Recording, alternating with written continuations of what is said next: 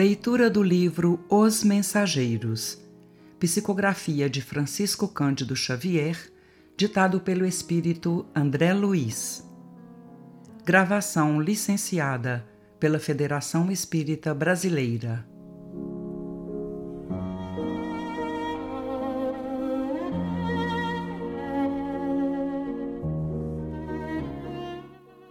Capítulo 43 Antes da reunião Os preparativos espirituais para a reunião eram ativos e complexos.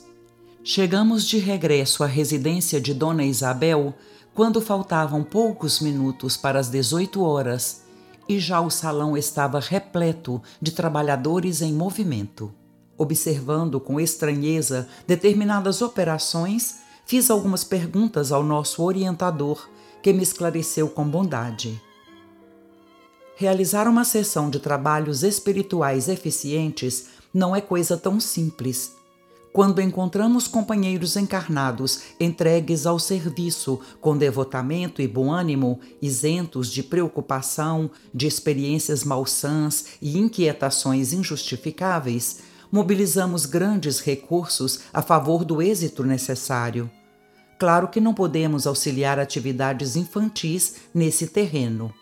Quem não deseje cuidar de semelhantes obrigações com a seriedade devida, poderá esperar fatalmente pelos espíritos menos sérios, porquanto a morte física não significa renovação para quem não procurou renovar-se. Onde se reúnam almas levianas, aí estará igualmente a leviandade. No caso de Isabel, porém, há que lhe auxiliar o esforço edificante. Em todos os setores evolutivos, é natural que o trabalhador sincero e eficiente receba recursos sempre mais vastos. Onde se encontre a atividade do bem, permanecerá a colaboração espiritual de ordem superior. Calara-se o bondoso amigo. Continuei reparando as laboriosas atividades de alguns irmãos que dividiam a sala de modo singular, utilizando longas faixas fluídicas. Aniceto veio em socorro da minha perplexidade, explicando atencioso. Estes amigos estão promovendo a obra de preservação e vigilância. Serão trazidas aos trabalhos de hoje algumas dezenas de sofredores e torna-se imprescindível limitar-lhes a zona de influenciação neste templo familiar. Para isso, nossos companheiros preparam as necessárias divisões magnéticas. Observei admirado que eles magnetizavam o próprio ar. Nosso instrutor, porém, informou gentil: Não se impressione, André. Em nossos serviços, o magnetismo é força preponderante somos compelidos a movimentá-lo em grande escala. E sorrindo, concluiu: Já os sacerdotes do antigo Egito não ignoravam que, para atingir determinados efeitos, é indispensável impregnar a atmosfera de elementos espirituais, saturando-a de valores positivos da nossa vontade. Para disseminar as luzes evangélicas aos desencarnados, são precisas providências variadas e complexas sem o que tudo redundaria em aumento de perturbações. Este núcleo é pequenino, considerado do ponto de vista material, mas apresenta grande significação para nós outros. É preciso vigiar, não o esqueçamos. Enquanto as atividades de preparação espiritual seguiram intensas, Dona Isabel e Joaninha, noutra ordem de serviço, chegaram ao salão dispondo arranjos diferentes usaram largamente a vassoura e o espanador. Revestiram a mesa de toalha muito alva e trouxeram pequenos recipientes de água pura. A uma ordem de um dos superiores daquele templo doméstico, espalharam-se os vigilantes em derredor da moradia singela. Nos menores detalhes estava a nobre supervisão dos benfeitores. Em tudo, a ordem, o serviço e a simplicidade. Logo após alguns minutos além das 18 horas, começaram a chegar os necessitados da esfera invisível ao homem comum.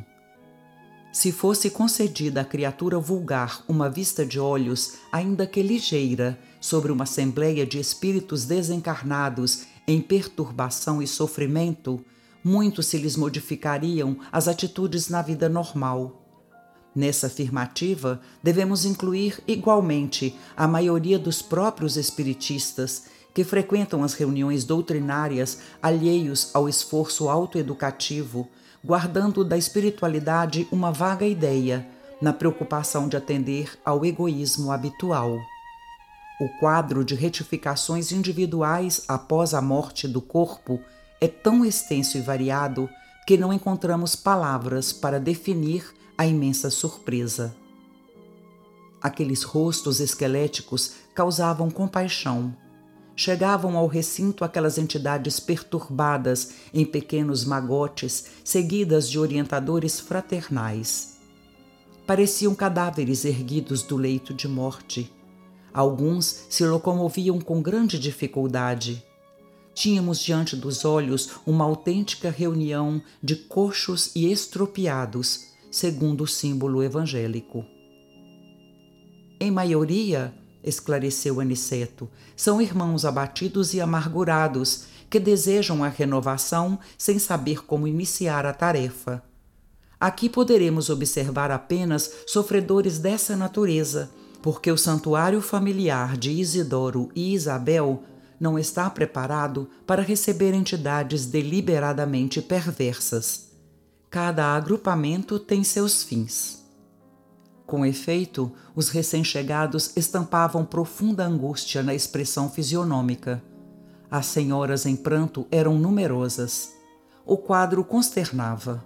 Algumas entidades mantinham as mãos no ventre, calcando regiões feridas não eram poucas as que traziam ataduras e faixas.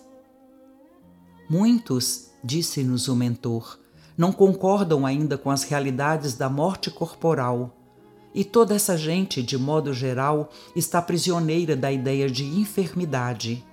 Existem pessoas, e vocês, como médicos, as terão conhecido largamente, que cultivam as moléstias com verdadeira volúpia apaixonam-se pelos diagnósticos exatos, acompanham no corpo, com indefinível ardor, a manifestação dos indícios mórbidos, estudam a teoria da doença de que são portadoras, como jamais analisam um dever justo no quadro das obrigações diárias, e quando não dispõem das informações nos livros, estimam a longa atenção dos médicos os minuciosos cuidados da enfermagem e as compridas dissertações sobre a enfermidade de que se constituem voluntárias prisioneiras.